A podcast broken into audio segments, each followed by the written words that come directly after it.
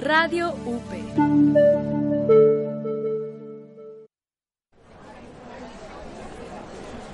en esta ciudad siempre vamos del tingo al tango. Tu recorrido cultural desde la primera hasta la última estación. Del tingo al tango. Comenzamos.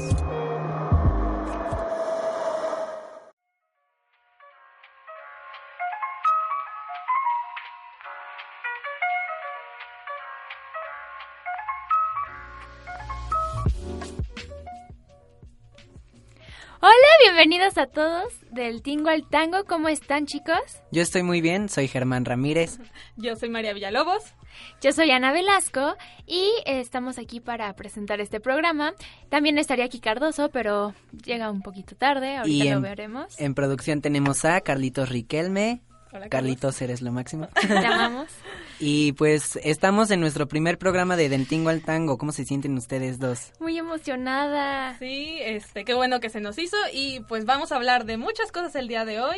Sí, tenemos muchas noticias importantes. Cine, Óscares. Hablaremos también un poco de los lanzamientos musicales que nos esperan en este año. También hablaremos del show de medio tiempo, qué onda con todo, que si va a ser Maroon 5, que si no va a ser Maroon 5.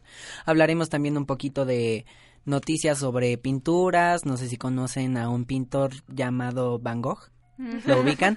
Este, nuestra noticia tiene que ver con él. Este, también hablaremos igual un poquito de los Óscares, cómo están recibiéndolo, de la, la portada de Vanity Fair, su su número de Hollywood. Muchos temas esta semana, ¿no? que, fue una semana bastante extensa de, de noticias y de controversias. Y pues pasemos a nuestra siguiente sección.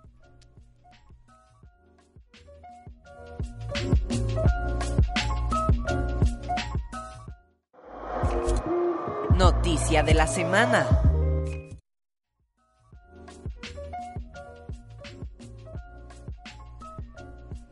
Y en la noticia de la semana que les he traído a ustedes hoy, este les comentaba de un pintor llamado Van Gogh. Creo que sí han escuchado de él o no. Yo lo conocí ayer. ¿Es una banda? Mm, creo que no.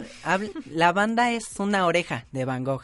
Pero hablando de Van Gogh, no sé si, si, ubican este la pintura de los girasoles. O sea, ya bueno, Van Gogh está como muy ligado a los girasoles, pero hay una pintura que se llama Los girasoles que ha estado como viajando mucho alrededor del mundo pero nos encontramos con la mala noticia de que ya no va a poder viajar, ya no va a hacer su, su gira comercial porque de tanto viaje y de tantas muestras en otros museos, la pintura se ha estado dañando y van a tener que dejarla en el Museo de Van Gogh en Ámsterdam.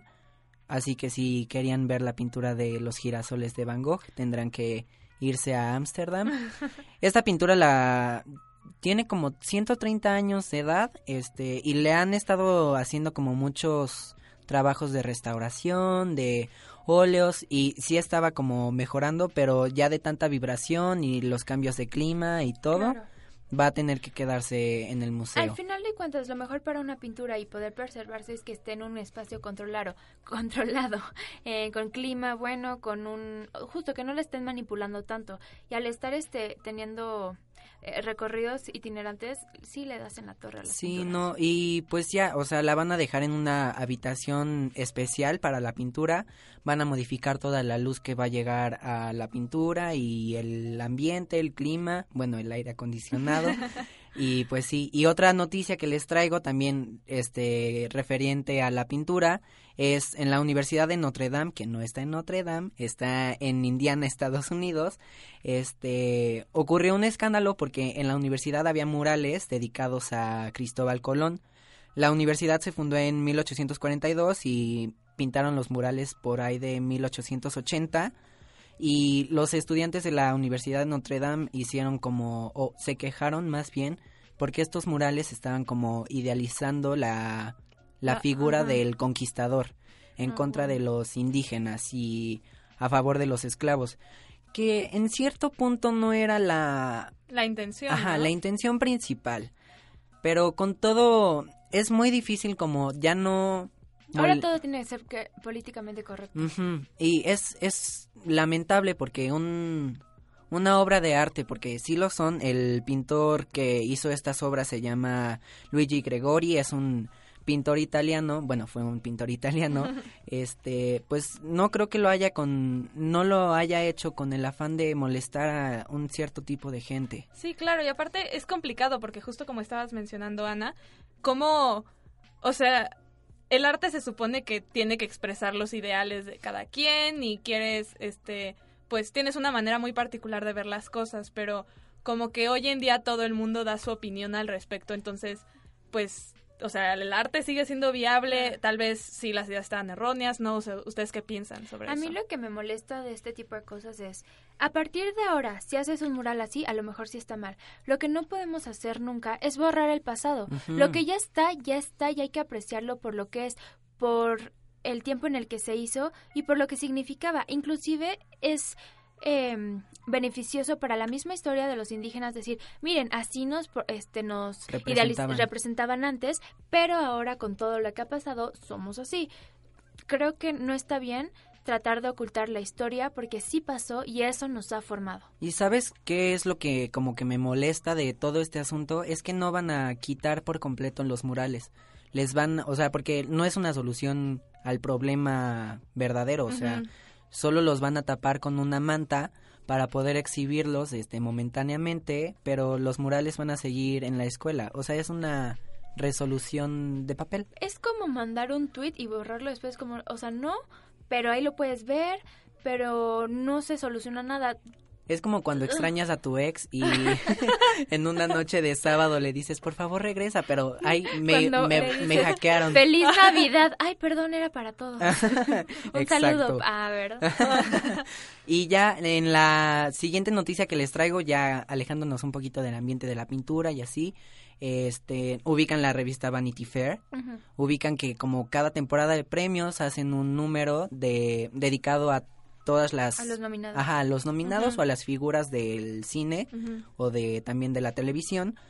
Y en, en estos días salió la portada de Vanity Fair y podemos ver a nuestra compatriota Yalitza Aparicio en la revista, al lado de Rami Malik, de Regina King, de la película If Fail Street Could Talk, o Si la colonia hablara, que está muy buena, véanla.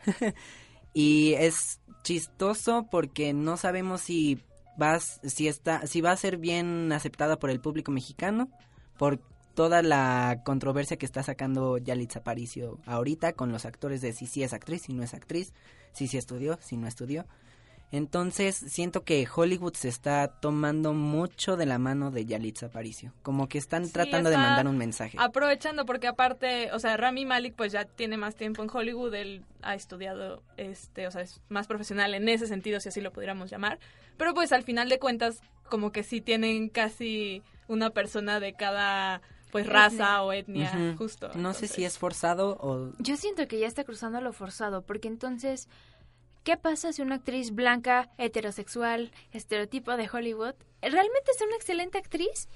Ya no le vas a dar el premio porque entonces you're whitewashing. Ajá, no estás dando el mensaje correcto.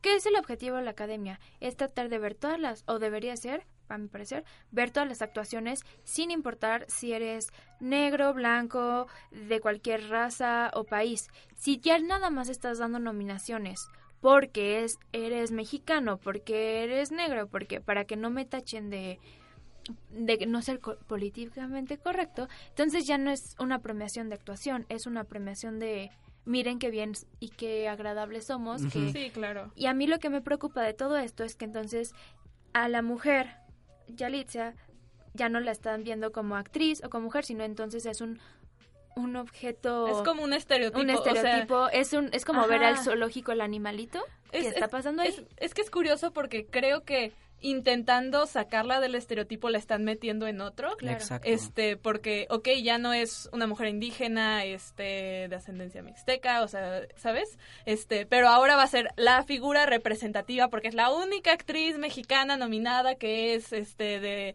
o sea que es indígena sabes creo que pasaron 17 años desde que Salma Hayek fue nominada, nominada por Frida. Pero al final de cuentas Salma Hayek es mexicana pero cumple los eh, lo que las personas gringas en ese momento querían es como es mexicano, pero pero no es morenita. No tiene el cabello no es lacio. morenita, no es chaparra. Habla español. Bueno, no, sí es chaparrita. Pero O- tiene un ajá. cuerpazo que te mueres. Pero es cómoda. Es una mexicana cómoda para el... Sí, visualmente Visual- sí, agradable claro. para las personas blancas. Sí, Claro. que en esa parte pues está bien todo, este, pues todo lo que están haciendo con Yalitza París. Sí, yo creo, a mí la parte que dicen que no actúa, no estoy tan de acuerdo porque, come on, esa escena del bebé no puedes hacerla sin actuación. Ujú. Spoilers si no lo han visto. Spoiler, ay, no, no saben qué pasa con el bebé. Solo hay un bebé. Hay un ¿Qué bebé. ¿Un bebé de perro? ¿Un bebé de humano? ¿Un bebé de caballos? Pero también en la siguiente... En En la la, siguiente en la nota, ¿qué siguiente, digo, en este número de, de Vanity Fair, la, el fotógrafo encargado de hacer esta portada o este número de Hollywood es el Chivo Lubeski. Entonces sí siento que se están apoyando mucho de estos como estas figuras latinas, mexicanas más, este con todo esta este problema de Trump, de el muro, racismo, xenofobia, no no sé qué pensar con estos números o con estos premios. No quiero perder la fe a los premios de la academia, pero Al final es un espectáculo que a todos nos encanta ver. Y vale... Bueno, a otros ya no, Bueno, porque otros ya no. están haciendo más políticamente Sí. correctos. Bueno, que tenemos también la parte del conductor, ¿no? Que por todos los comentarios que... que- los tweets que le encontraron, me parece, ya no va a estar Kevin Hart. Ah, sí es cierto, Entonces, por ¿ya comentarios homofóbicos. No, todavía no han mencionado, a- al menos que yo sepa, no tenemos un presentador para los Hola. Jeje. Hola, Carlitos. Nada más para meterme en esto, este, no va a haber. Lo que van a hacer es que en lugar de tener un host como en otros años, simplemente van a estar rotando diferentes personas del medio y ellas van a estar Oh. presentando. O sea, no va a haber un host como tal. Ah, Gracias, Carlos. gracias, Gracias. producción. Gracias. Pero pues ya sabemos que no va a haber este presentador. ¿Quién sabe qué nos espera? ¿Quién sabe qué le espera este número de Vanity Fair en, En México. en México? Porque todavía no sale aquí en México. Pero pues ya veremos cuánto cuánto va a aparecer de Yalitza Aparicio más. Y vamos a un corte y regresamos.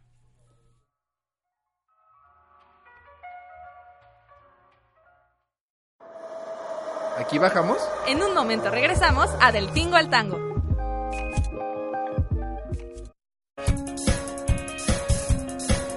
Cine, redes sociales, comunicación política, moda, periodismo deportivo, radio, investigación social, narrativas audiovisuales, comunicación empresarial, publicidad, mercadotecnia, fotografía y reporterismo. Muchos medios por explorar, un solo lugar. Comunicación UP, comunicando al alcance de tu vida.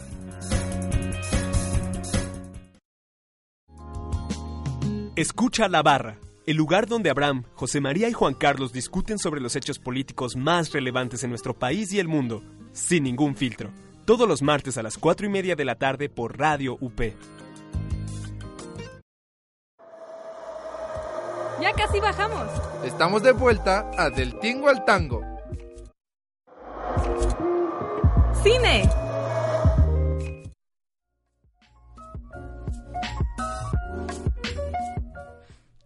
Hola, pues ya estamos de regreso. Ahora vamos a comenzar con nuestra sección de cine. Entonces, como mencionamos en la sección anterior, pues ya se viene toda la eh, pues época de premiaciones. Ya tuvimos los Golden Globes y ya por fin se anunciaron las nominaciones de los Oscars. Entonces, pues no sé, ahorita quiero que me den su opinión, pero si, si escuchan que está nominada una película de Marvel, este, junto con eh, producción se está enojando. Sí, se está enojando la producción, creo que es muy fan de Black Panther, pero pues no sé, ¿ustedes qué opinan de esta incursión, no sé, de Black Panther o de Bohemian Rhapsody, que a pesar de que es una película muy querida por los fans, críticamente no fue la mejor. Hay cierta controversia no. también sobre qué películas están nominadas. Carlos ya está preparado para decir algo. A ver, es que he tenido este, esta discusión, este debate, fuera de broma, tres veces en la semana. Este, opinión personal, pero tengo mis razones para decirlo. Black Panther sí tenía que estar nominada. Bohemian Rhapsody no. Mm, mm. Y aquí le van mis razones. Yo, mientras fueron pasando las semanas y todo, yo dije, Black Panther no va a estar nominada cuando recién salió. Por más que amó la película, o sea, yo siempre he dicho, es la mejor película de Marvel. Fuera de broma, para mí lo es. Mm. Dije, no va a estar nominada por el simple hecho de que, o sea, no va a estar dentro de esas ocho películas seleccionadas para estar. Si hubiera habido mejores películas este año, estaría de acuerdo con que no estuviera. Pero seamos totalmente sinceros, fue un año muy X para el cine. Un poco sí, ¿eh? Fuera de Roma no hay gran cosa que digas, wow. Pues tal vez sí lo hay, pero es demasiado como esas películas que luego no nominan. por- Ocultas. Ajá, como muy ocultas. Pero... Por pues, ejemplo, Eighth Grade no le hicieron caso que siento que tuvo que haber estado ahí. Ajá. If Bill Street Could Talk, o sea, le dieron el- la nominación a Mejor Actriz, pero fuera de eso no lo nominaron a nada, a pesar de que el director es súper querido por la academia. ¿Y no tiene canción original? Según yo sí. Sí, con Kendrick Lamar, ¿no? No, No, no, ese no, es no. Black Panther. Ah, perdón, perdón. Eh, If Bale Street Could Talk. T- Según yo no. No me acuerdo. Bueno, esta película se estrena creo que el 2 de enero, If Bale Street Could Talk, para que vayan a verla.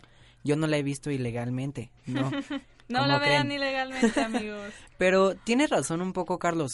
Eh, ha sido un año como Extraño. raro para el cine. Sí, pero también por eso les preguntaba, o sea, ¿qué opinan ustedes? Yo les voy a decir algo. No puedo creer que Marvel estuvo nominada y ni una película de Harry Potter nunca estuvo nominada. Es bueno, por- es para vestuario, sí. Bueno, es- esto es lo que yo creo, Carlos, no me corrijas. Pero la verdad no puedo hablar de Black Panther porque no la vi.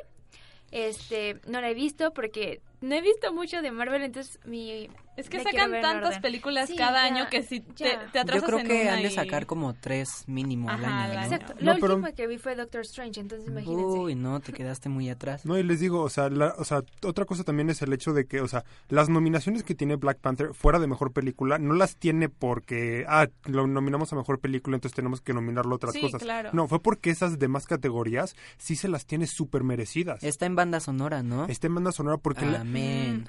o sea, fuera del hecho de lo que hizo Kendrick Lamar, Mm. o sea, la banda sonora de Black Panther combinando sonidos africanos, este, es, es, es una Es una belleza, genialidad. Es una hermosura. Pero- Y por eso se las tiene súper merecidas. Es que es una Pero muy buena es película. que, sí, o sea, es extraño, o sea, piénselo, o sea, antes, bueno, no no sé si ustedes recuerdan, pero a mejor película una película ay, pepe, a mejor película que estuviera nominada una que fuera de superhéroes, pero o sea, sin contar como Birdman porque no era el punto de la película, ¿saben? Ujú. Eh, o sea, no sé, es, es extraño. Es extraño. Eh, yo yo The creo que Dark Knight Trilogy de Bueno, Christopher sí, Nolan. Cierto. Pero yo creo que también ese problema es porque nosotros cargamos con el estigma de, ay, las películas de superhéroes, Son superhéroes, mainstream, son mainstream, son para público normal, ajá. taquilleras, este, no merecen como gran reconocimiento, pero siento que hay cositas en Black Panther que sí, sí le dan ese lugar. Cositas. Bueno, o sea, hay, hay muchas cosas en, en Black Panther. Mira, la verdad no estoy seguro, o sea, es algo con lo que estoy más o menos de acuerdo, pero al mismo tiempo no, porque una de las cosas que escuché ahorita leyendo artículos en internet y así, es que dicen que otro de los snobs fue no darle una nominación por actuación a Michael B. Jordan por el papel de Killmonger en Uh. Black Panther. Y la neta, sí es una, o sea, por eso te digo que estoy de acuerdo y no tan de acuerdo, porque sí, fue una gran actuación, o sea, fue una hermosísima actuación, pero tampoco es como que digas, wow, qué gran actuación como para que esté en los Oscars. No sé, pero él también estuvo en Creed, ¿no? Y estuvo nominado para Creed en la primera entrega. Pero hablando de actuación, yo no sé cómo me siento con Yalitza Aparicio nominada a los Oscars Yo como no estoy actriz de principal. Me, me gustó mucho Roma. Creo que lo hizo bien. Y, o sea, sí, no actuó mal. Pero no sé. No, no, no lo considero que esté a la altura de. Pues de otras actrices. De Glenn Close. O sea, este. Es. No sé. Siento que ah, hubo otras este, películas u otra, otros trabajos de actrices como Toni Collette en Gracias. Hereditary Sí. que o- si, si les dan miedo las películas de terror, pueden ver una escena de YouTube. Collette en YouTube que te quedas impactado con la habilidad de esa mujer. O sea, es, es impresionante. No, no, no, eh, es que ahí entramos a lo del políticamente Exacto. correcto. Miren, a mí no me gusta que digan que no actuó, porque está interpretándose a sí misma, porque no es cierto, porque No, no. ella Además, es una maestra. Ella es no maestra. este, Estoy hasta el queque de que digan que es una muchacha interpretando a una muchacha. Claro. Eso está Es muy una- mal es por parte de nosotros los Sí. mexicanos. Sí, A ver, sí. ella es una profesora. Es- Y lo le- estudió, Lo o sea, estudió, exacto, sí. Y le están dando la oportunidad de este papel. Sí necesita cierto talento actoral, porque si no, no le creerías. No te engañar, engañi, en, ay, Dios. Encariñarías. Gracias. Sería como ver La Rosa de Guadalupe. Exacto. Entonces, sí tiene un mérito de que fue su primera película y lo hizo muy bien. Creo que tiene más mérito que Cuarón la supo dirigir Ujú. Sí, yo creo correctamente. que en ese caso sí Cuarón tiene como muchísimo más. A mí le- les digo, la escena del bebé, como les mencioné hace ratito, me impresionó mucho. Es una escena muy fuerte, pero no creo que eso merecía la nominación al Oscar. Yo estoy completamente de acuerdo contigo. Tony se merecía una nominación. También esta semana vi una película que se llama Box Looks con Natalie Portman, que es como si vieras este nace una estrella, pero la versión obscura. y Natalie Como mezclándolo con The Neon Demon, ¿no? Ajá, Así, ah, exacto. Eh, Nunca pude haber hecho una relación mejor hecha, pero Natalie Portman hizo un trabajo impresionante en esta película. Impresionante.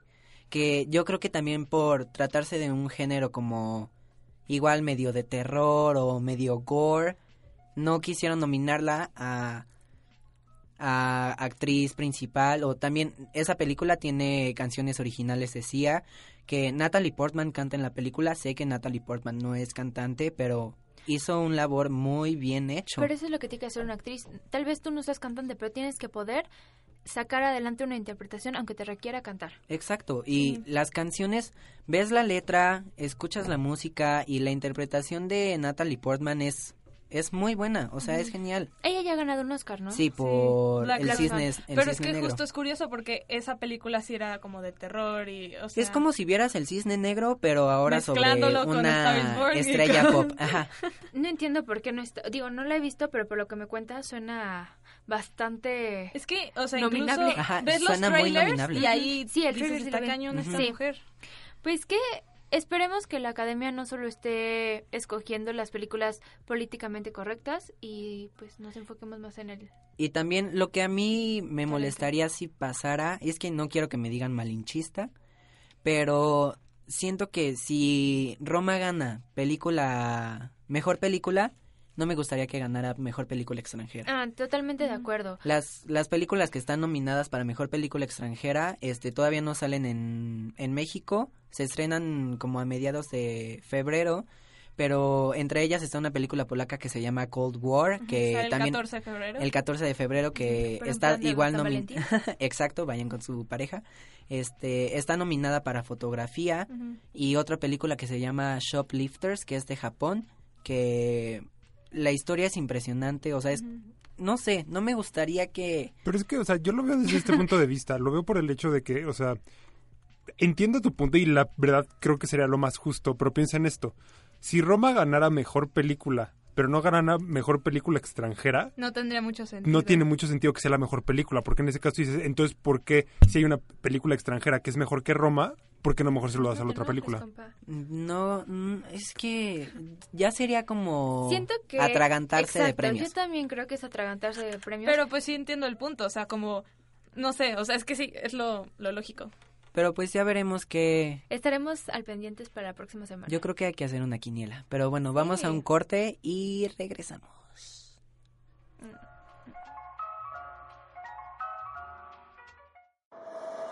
¿Aquí bajamos? En un momento regresamos a Del Tingo al Tango. Hey, ¿por qué no pones una rola?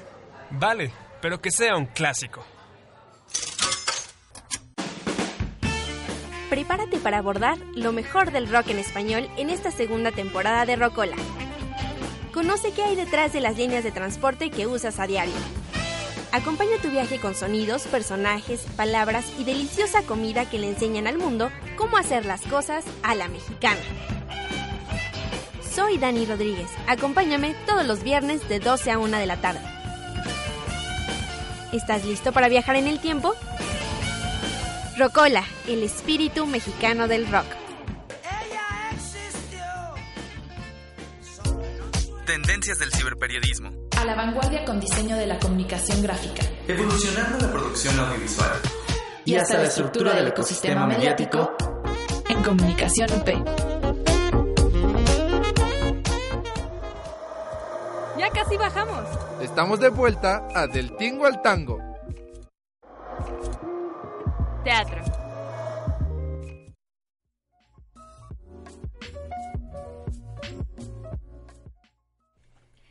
Ya estamos de vuelta y ya, ya llegó Cardoso, ¿cómo estás? Oh, hola, perdón la tardanza. Pero lo bueno es que llegaste. Sí, esto es sano y salvo, me da gusto. Soy así, no, no sé. Eh, Lo lamento mucho, siempre llego tarde a todo, ellos podrán decir. ¿Qué nos tienes preparado para música hoy, Cardosito? No, no, no, no me cortes, va primero teatro. No, estamos en música, ¿no? No. ¿Estamos en teatro? Así Estamos en teatro, lo siento. Igual me pasó cuando estábamos grabando las cortinillas. Lo siento, Ana. es. Está bien, Fue culpa de Carlos. Siempre es culpa de Carlos. siempre es culpa. Llegué de- tarde por culpa de Carlos. Lo siento, Carlos. Es broma. Pues bueno, les tengo dos noticias de teatro. La primera es una buena. Tengo una buena y una mala. ¿Cuál quieren primero? Uy, no sé, me Ah. siento como cuando me castigaban en la primaria. La buena. La buena es que el Teatro La Capilla cumple 66 años. Mm. Es como un logro bastante, pues, que ya no pasa tan seguido, porque ya, ya, los- no pasa, ya no pasa, ¿verdad? Ya no hay teatros longevos. No, ya están cerrando todos. Entonces esto es muy bueno porque 66 años es, es toda una vida, ¿saben? Mm. De hecho nosotros hemos ido a ese teatro, si no recuerdan, fuimos a ver la obra de, de nuestro director de teatro, Álvaro Sarviño, fuimos a ver Ofelia ahí. Ah, yo no fui. Yo tampoco, No, yo tenía tampoco. muchas ganas de ir. Álvaro, si me estás escuchando, única, lo siento mucho. Bueno, perdón, yo sí fui. Ah, Eso considera... ah, no, es un teatro muy pequeño que está en el centro de Coyoacán, aquí en la Ciudad de México. Es muy pequeño, pero en serio muy pequeño. ¿Qué tan pequeño? pero pues yo creo que eh, cabría en el hall de medios aquí de la UP. Uy, O sí sea, está es, es un pequeño. espacio muy pequeño, el, el escenario es muy chiquito, es muy íntimo. Y yo he ido varias veces a ver obras ahí y dramaturgos muy buenos y ¿Qué ha directores muy buenos. Hay muchas cosas. Ofelia. Ofelia, por ejemplo. Cerviño. Ay, no me acuerdo cómo se llama la obra, la que fui antes, pero bueno, han sido bastantes los actores y dramaturgos que han pasado por este espacio cultural. Y bueno, se fundó, eh, lo fundó Salvador Novo, el dramaturgo director, en 1953, en un terreno que él compró en Coyoacán. Y también, bueno, tenía un restaurante y más cosas, ¿no? Y el espacio fue diseñado por el arquitecto Alejandro Prieto, que también ha sido responsable de teatros como Los Insurgentes, el Shola del IMSS, justo. Ah, sí. Hola, Becky Moreno. y bueno, la primera obra que se presentó como dato curioso, les digo, se llama, o bueno, fue El Presidente Hereda, de César Gioldi Viola, que fue traducida y dirigida y producida por el mismo Salvador Novo. eh, y tuvo 142 funciones, o sea, era algo Uh. padrísimo. Novo realmente es de las personas más importantes del teatro en México, en serio, ha hecho Ah. mucho por él, ¿no? Salvador Novo, sí. Sí, es, es un tip, este, tipazo, ¿eh? Tipazo. este, Cuate. Cuate, sí. Pero bueno, yo los quiero invitar a que vayan, conozcan. Está muy, es, el acceso es muy fácil. Es en Coyoacán, en el centro de Coyoacán. Y hay obras muy buenas. Está renovándose la cartelera constantemente. Y no sé, ¿ustedes han ido a ese teatro? Pues no, creo que no he ido a ningún... Ah, no, sí, he ido a la Casa de Cultura Jesús Reyes Heroles, que está en, en Coyoacán, pero al Teatro La Capilla no he tenido el gusto. No Sí, entendí. yo tampoco. Eh, Te fallo. Foránea. Sí, foránea. Bueno, Invítenme más al teatro, sí. con mucho gusto voy. Sí, vamos a, vamos a tratar de conseguir Descuento descuentos. provinciano de Pues, teatro. Sí. ah, o sea, tal vez no solo hay que ir por el descuento, pero pues si ya cumplió 66 años, hay que lograr que cumpla Más. 66 más. Porque bueno, justo hablando de eso, de que hay que lograr que cumpla, ahí viene de la mano de mi noticia mala de esta semana del teatro. Estamos en crisis, compañeros. El teatro está en crisis aquí en México. Desde el semestre pasado, eh, fin del semestre, ha sido la peor época de asistencia en teatro en México. Ay. Sí, está cañón. Eh, las personas pensaron que, bueno, la como la comunidad teatral pensó que era un poco porque fin de año, Y por las elecciones, por las ¿no? elecciones, no salen, va. Y pensaron que, o sea, de septiembre a diciembre fue terrible y horrible, pero todo el mundo teníamos la esperanza que en enero nos volviéramos a levantar y todo fuera más fluido y las personas regresaran a los teatros y fuéramos muy felices, cosa que no pasó en parte gracias a la gasolina. ¿Mm? Hola, Saludos. Hola. Hola, Daddy Yankee. Hola, Daddy Yankee. Dame más gasolina, por favor. Este... Sudamericano para que no te prendan los motores. Sudamericano para que no te Eso, prendan los eso, motores. me acuerdo muy de esa porque la escuchaban mis primas grandes y decía, wow, qué cosa tan Qué atrevida. de- atrevida de personas adultas. No sé si vieron eh, con todo esto de la gasolina, perdón por interrumpirte, pero este la playlist que estaba para escuchar en lo que estabas formado para la gasolina y justo la primera canción se eh, era gasolina, Gasolina. de Don Daddy Yankee. Es que los mexicanos sabemos aprovechar las peores Ya extranjeras. sé, somos Daddy Yankee chiste. anticipó Sí. este desastre. Ah. Sí. Pero bueno, regresando a esta triste noticia, eh, es muy triste que esté en crisis el teatro porque es es una fuente de trabajo para muchísimas personas, de entretenimiento y pues al final de cuentas de cultura. El teatro hace que las personas reflexionen y, y tengan este esta catarsis Ujú. Y no es caro. Muchas personas dicen, es que yo no voy al teatro porque es caro. No todo el teatro es lo que está en Producciones Go o con Ocesa, ¿saben? O sea, yo los invito, por ejemplo, si quieren ir a teatro barato y de calidad, que vayan al Centro Cultural del Bosque, que son los teatros de Limba, que los jueves están a 30 pesos. Tam- también están las obras que presentan los estudiantes de la Escuela Exacto. Nacional de Arte Mm. Teatral. En el que ANAT. Son gratis. Y son el domingo en la mañana, según. Claro, Mm. formas hay de ir al teatro. Lo que necesitamos es personas que quieran ir. Y digo, yo entiendo porque a mí me ha pasado, quiero ir, pero soy pobre. Hay maneras de conseguir descuentos. Sí, O a sea, cada ratito hay descuentos. Ir en grupo, en pareja, que si vas el martes con una playera de Bonais, o sea, de todo. el, el punto es ir al teatro.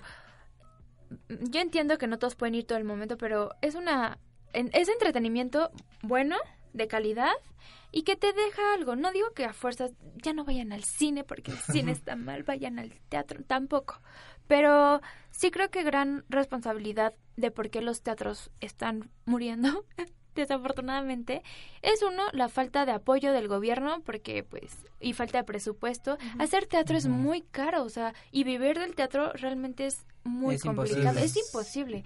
O sea sí la mayoría tiene que buscar otro trabajo o hacer 20 mil cosas para poder tener una forma de vida sustentable cuando no debería ser tan así cuando es un trabajo tan digno y tan eh, difícil como cualquier otro ¿no? Además estás aportando arte a, Sí, claro. al Claro. país. Entonces, bueno, uno es la, el dinero y la otra es la falta de asistencia, pero también creo que esto se debe a la falta de publicidad y de conocimiento. Yo me enteré de estas promociones y, por ejemplo, eh, de una tarjeta que se llama Agente de Teatro que la sacas y te dan un buen de descuentos en muchísimas obras porque me metí, porque me interesó. Pero las personas que nada más es como de, ¿qué voy a hacer hoy? Mm, Podría ir al teatro. Ah, Los Miserables cuestan 8.880 y tantos mil pesos. No, no Sí, voy a ir. Creo que ese es un problema que en México hay más promoción para las grandes obras de teatro y no para las millones de, bueno, no sé millones, eso es muy exagerado, pero las muchas obras de teatro chiquitas que hay en el resto de la ciudad. O sea, gente que no está tan metida al teatro como nosotros no va a conocer que en el Teatro Show la están presentando X obra. o. Exacto. Y bueno, hay algo que nos decía una nuestra pasada directora de teatro, Ceci, hola. Ceci sabido. Ceci es bien sabido. Es bien sabido. Ella siempre nos decía, el teatro está a punto de no ser. Y creo que nunca lo había sentido tanto como ahorita. Porque justo les comen- comentaba la semana pasada que microteatro está como en de vamos En a cerrar. crisis. Ahorita microteatro Málaga en España ya va a cerrar. Justo por estas situaciones que les comento. Y dices, es que nos estamos muriendo lentamente. Y este año aquí en México fue el Foro Shakespeare, el Teatro NH. ¿Cuántos más tienen que cerrar? Pero fue en España, en España, España, en, España, oh, Venecia, tío, en Málaga. Venecia, Entonces, España. o sea, es que Vale. viendo eso, o, o escuchando eso más bien, te das cuenta que no es un problema de México. Es No. un problema de todo el mundo. Ya no Sí. nos estamos interesando por el arte. Pero oh, es muy fácil conseguirlo. Ay, mejor me quedo a mi casa a ver Netflix. ¿Para Ajá. qué voy a salir? No, salgamos con uno, conozcan su ciudad, conozcan el teatro, apóyenlo, porque con su asistencia al teatro le estás dando trabajo a las personas y están permitiendo que vivan su arte. Y tienes que darle chance a teatros pequeños, a actores nuevos. Sí. Claro. Y aparte ahorita más que están diciendo, no sé, todas estas ideas de consume mexicano, ¿sí? o sea, ¿qué, ¿qué es consumir mexicano? O sea, no hay, no hay mejor ejemplo de eso que ver a los artistas de aquí, de tu Claro. propio país, de tu Claro. propia ciudad. Con sus obras originales, con sus composiciones Con sus originales. directores. Con sus Exacto, o directores. sea, hay, hay muchas propuestas de... Es que todo el tiempo están saliendo actores, directores, escritores nuevos, no nos Sí. damos cuenta, No. pero la gente que se quiere dedicar a eso y se dedica a eso sí lo hace. No, bueno, es que escritores, directores y actores hay abajo de las rocas. Un buen hay. Pretextos no hay. Así que para la próxima semana quiero escuchar a qué obras fueron, ¿vale? Pues sí, pero, Pero de esto nos podemos llevar que hay que ir al teatro Sí, más seguido vamos y a teatros seguidos. no conocidos. para- Independientes, conozcan las propuestas que, que hay en la ciudad. Pero bueno, vámonos a un corte y regresamos.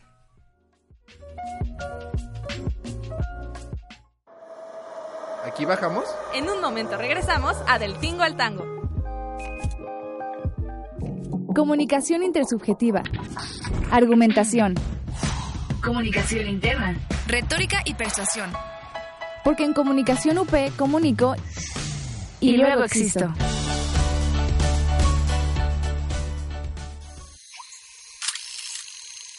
No te pierdas, todos los miércoles a las 11 de la mañana, Imagen Líquida, el espacio de diálogo que lleva la fotografía a tus oídos, con Oscar Colorado y Ulises Castellanos. Aquí, en Radio UP, transmite tu vida.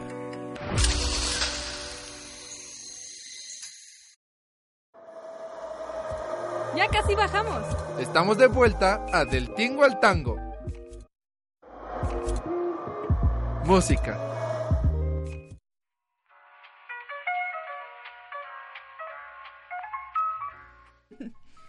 Bueno, ya estamos de vuelta y ahora sí, Germán, nos toca la música. Lo siento, ya toca música. Ahora sí, Cardoso, ¿qué nos traes preparado para música hoy?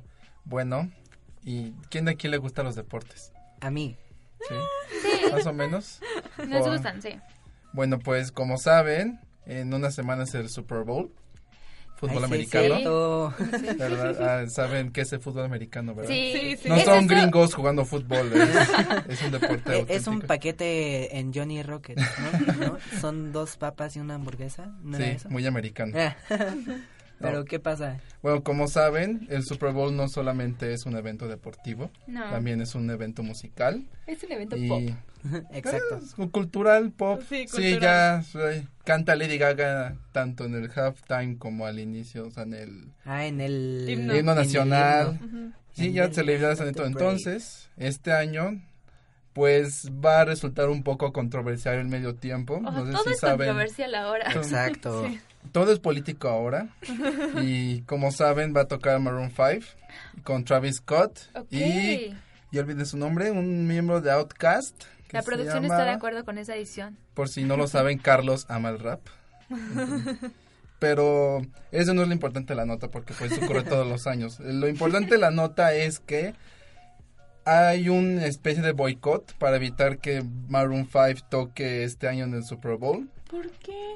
Porque... Porque apestan. Ahí está la puerta. Ah, Y ahí esto fue del tingo al tingo. Maroon 5 es malo, change my mind. No, pero Yo estoy totalmente de acuerdo. ¿Con Ya quién? Conmigo, obviamente. Pero va a tocar. Travis Scott, Carlos. Y él es rap. Pero bueno, sigue, sigue. Pero el punto es que lo quieren boicotear porque, según ellos, Maroon 5 no está atacando un problema que está dentro de la NFL y en general en Estados Unidos, que es el racismo y la brutalidad policíaca. Esto se remota a un problema muy anterior en la NFL. No sé, si- bueno, si no saben, yo amo la NFL, entonces puedo ¿A qué contar equipo le la vas? historia. A los potros de Indianapolis. Hijo. Sí, pero ¿Y no pasaron? importa. No, obviamente no. Vamos, Pero- Baltimore. Pero al menos no Perdió le- Baltimore, Carlos. Steelers. Al menos no le vas a los delfines de Miami como toda mi familia. Saludos a la familia. Hasta yo sé que son malos. Pero bueno, el, el punto es que desde el 2016 un jugador que se llamaba Colin Kaepernick decidió rebelarse contra, por así decir, la política en Estados Unidos contra ese racismo, esa brutalidad policíaca. Y al, y al inicio de cada partido siempre se canta el himno nacional. y se, por respeto se mantiene parado y con la mano en el pecho y cantándolo. Pues él decidió que en cada partido donde él participara él iba a hincarse y no iba a cantarlo y no iba a hacer nada de respeto en protesta contra esa, esa brutalidad policíaca. El problema es que la NFL lo sancionó, dijo que ese tipo de protestas era mal visto, hasta llegó a con Donald Trump que Sí. envió tweets en contra de Colin Kaepernick y de todos los jugadores que participaron, porque no solo él participó, sino varios jugadores se unieron y fue toda una campaña que por eso tuvo que intervenir la NFL. Y creo que este Maroon 5 no fue la primera opción para el show de medio tiempo, ¿no? No, es, no, jus- bueno, justo voy a eso. Ajá. Entonces, ocurrió todo esto. Para hacerla corto, Colin Kaepernick salió del equipo y se unió a, siguió su campaña fuera de NFL. Y a causa de esto, el, el primer, la primera persona que iba a ser convocada para el show de medio tiempo de NFL iba a ser Beyoncé y Rihanna y Oh. Jay-Z Wow. originalmente. Porque a estar increíble. eso hubiera estado muy increíble, la verdad. Pero hay un detalle importante a considerar aquí. ¿Racismo? A- aparte. Pero en Super Bowl este ya va a ser en Atlanta. Y Carlos podrá estar de acuerdo conmigo, Atlanta es la sede del rap, no solo actual, sino desde hace mucho tiempo. Claro, claro que sí. Ok, ahí entiendo Tupac que es de Atlanta. Maroon Ah. 5 ahí. Pero es que no, no es... El problema con Maroon 5 no es... Pues es que Maroon 5 no debería haber aceptado porque si es un... O sea, están celebrando algo que no deberían celebrar. Es... Mira, yo creo no tengo problema, así que sea Maroon 5. A mí me gusta mucho Maroon 5. Eh, Es, ¿qué? creo que es una banda muy cool, tiene canciones buenas. A mí el problema es como de, ¿por qué tenemos que hacer todo político? político? ¿Por qué todo tiene que tratar Es- de atacar un problema? Creo que... Entiendo ese problema, pero creo que en el momento en que la NFL intervino, cuando decidió, bueno, no Sí. sacó propiamente a Colin Kaepernick, pero digamos que impidió que Colin Kaepernick entrara a otro equipo, en ese momento ya lo volvió político. Sí, eso también. Por ejemplo, todo lo de Bendoni. Para empezar, eso, esa idea se la dio un veterano. Ah, porque todo el mundo era, es que para mí es un insulto para los veteranos. Esa idea vino de un veterano. O sea, él, él se la dijo a este, a este jugador y le dijo, si no estás de acuerdo, haz esto porque eh, inclinarte, o sea, poner el the knee en- es este un símbolo de respeto. Arrodillarte. Sí, muchísimo. arrodillando, o sea, sí. en- Literal, postrarte enfrente de la bandera. ¿sabes? Exacto. Entonces yo no creo que uno se tendrían que haber metido, no le estaba faltando al respeto, no es como que estuviera de brazos cruzados. Así No es como de- si se hubiera ido del himno. Exacto. Ajá. Pues no sé, yo siento, entiendo ese punto, pero también creo que es un poco injusto con Maroon 5. Sí. O sea, porque pero- ellos solo están aceptando participar en un show que todos los años han participado. Y esto, apestan. y a- bueno, eso, sí- eso es irrelevante en el caso. Pero O sea, pero entonces la, la controversia radica en que no están apoyando este directamente esa causa.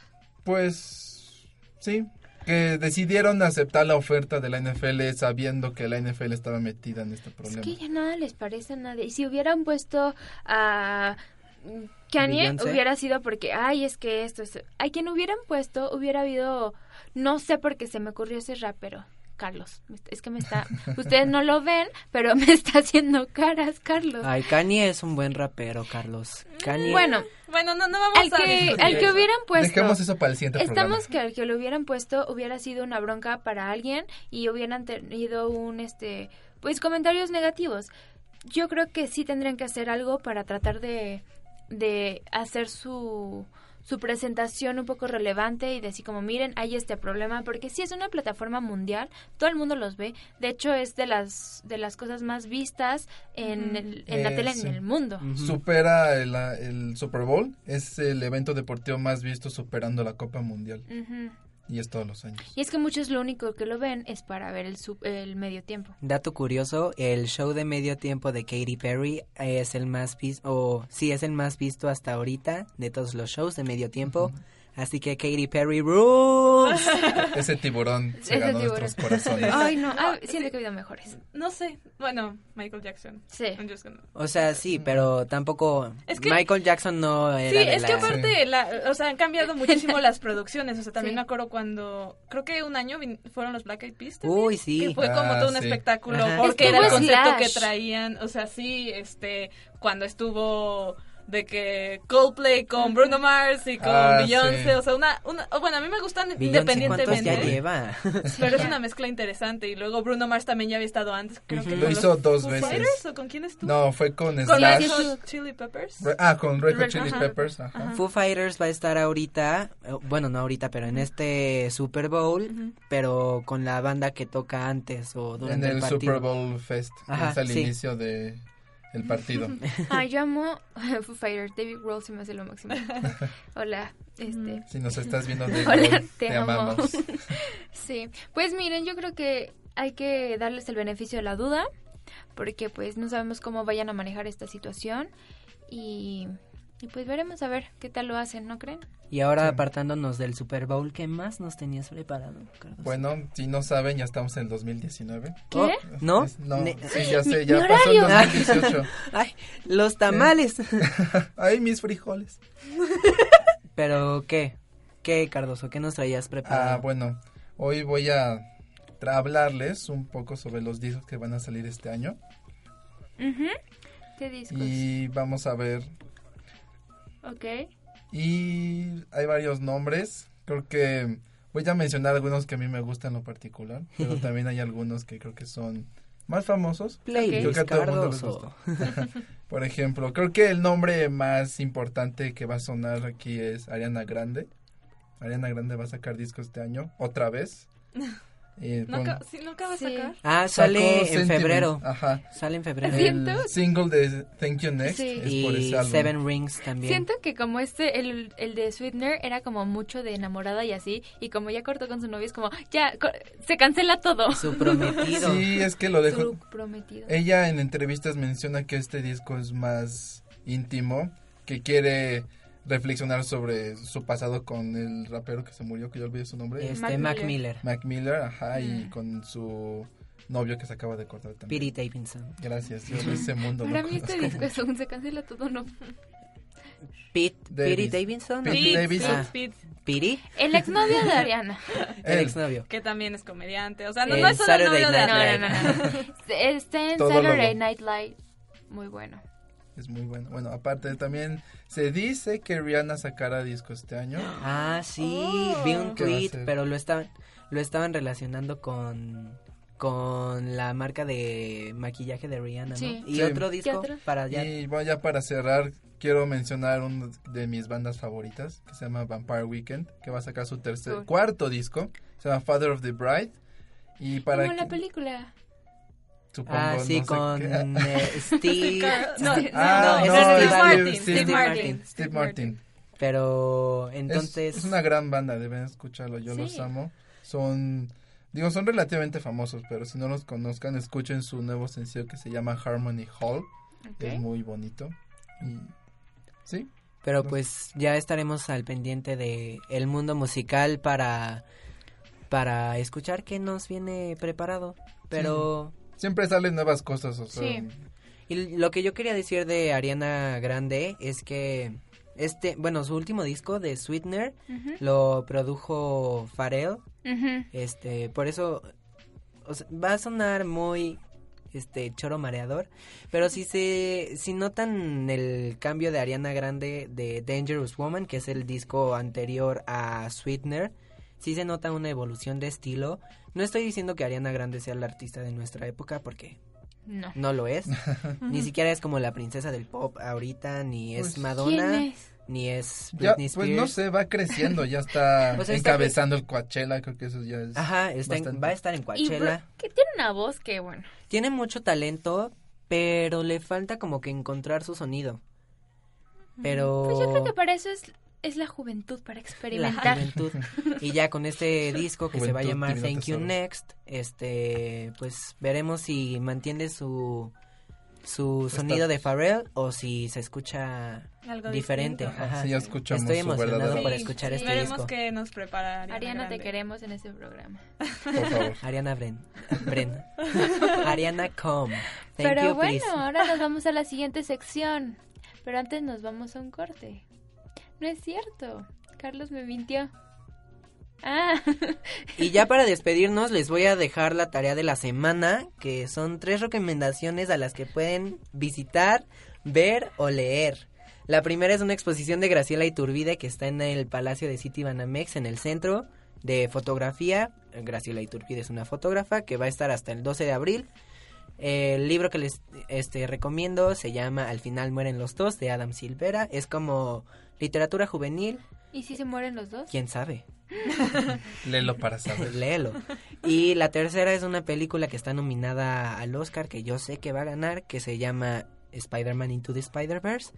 Este, la tienen que ver porque porque la tienen que ver. No no tienen de otra. Este, y si la pueden ver en inglés, véanla en inglés porque tiene un muy buen reparto. Está Hailey Steinfeld, está Mahershala Ali, está Jake Johnson, Nicolas Cage, Kimiko Glenn, este, Oye, la tienen que ver. Buenos, buenos. Está muy buena, la verdad. Y esa es la tarea que les dejo esta semana.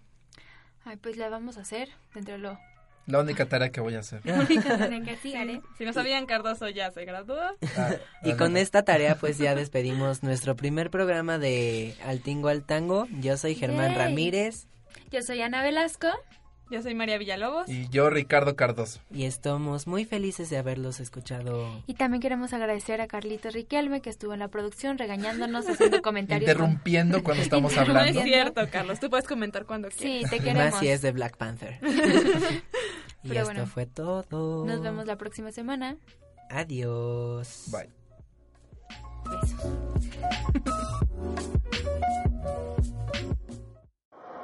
¿A dónde iremos la próxima semana? Nos escuchamos en el Tingo al Tango.